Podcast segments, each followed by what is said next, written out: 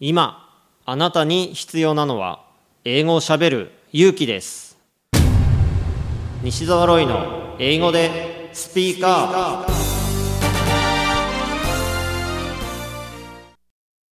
今回のゲストはドイツ在住のフリーランス翻訳家わさびさんです。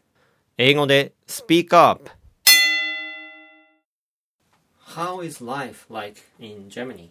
Uh, it's amazing, I would say. Oh, Yeah. amazing. It's amazing. I've never seen or never experienced the lifestyle such in Berlin.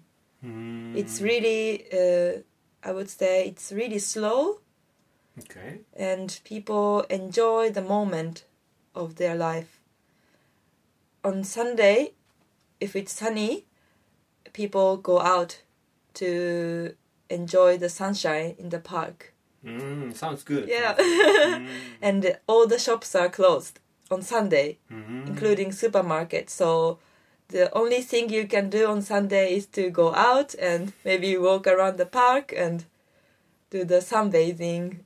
Mm. So I really like that lifestyle.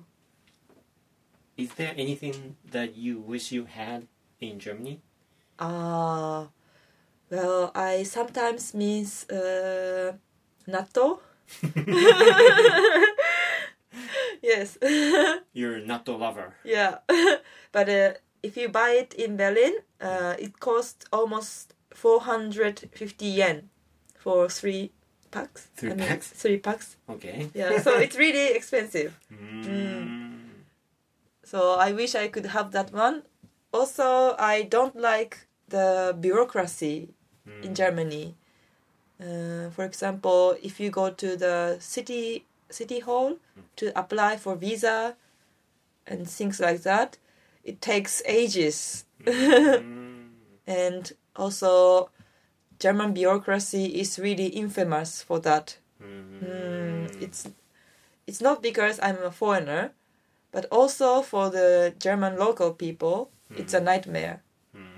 You have to wait in a line, and sometimes they tell you the wrong information, and I had to go to uh, the how do you say Ausländerbehörde in English, like a foreign administration office, the administration office for foreigner. I had to go there for five times to get my visa. I really didn't like it. Mm, okay. That's what I hate about Germany. Mm. yes, but other than that, uh, I like Germany.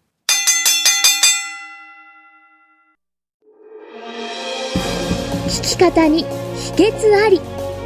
イングリッシュドクター西澤ロイが日本人のために開発したリスニング教材リアルリスニング。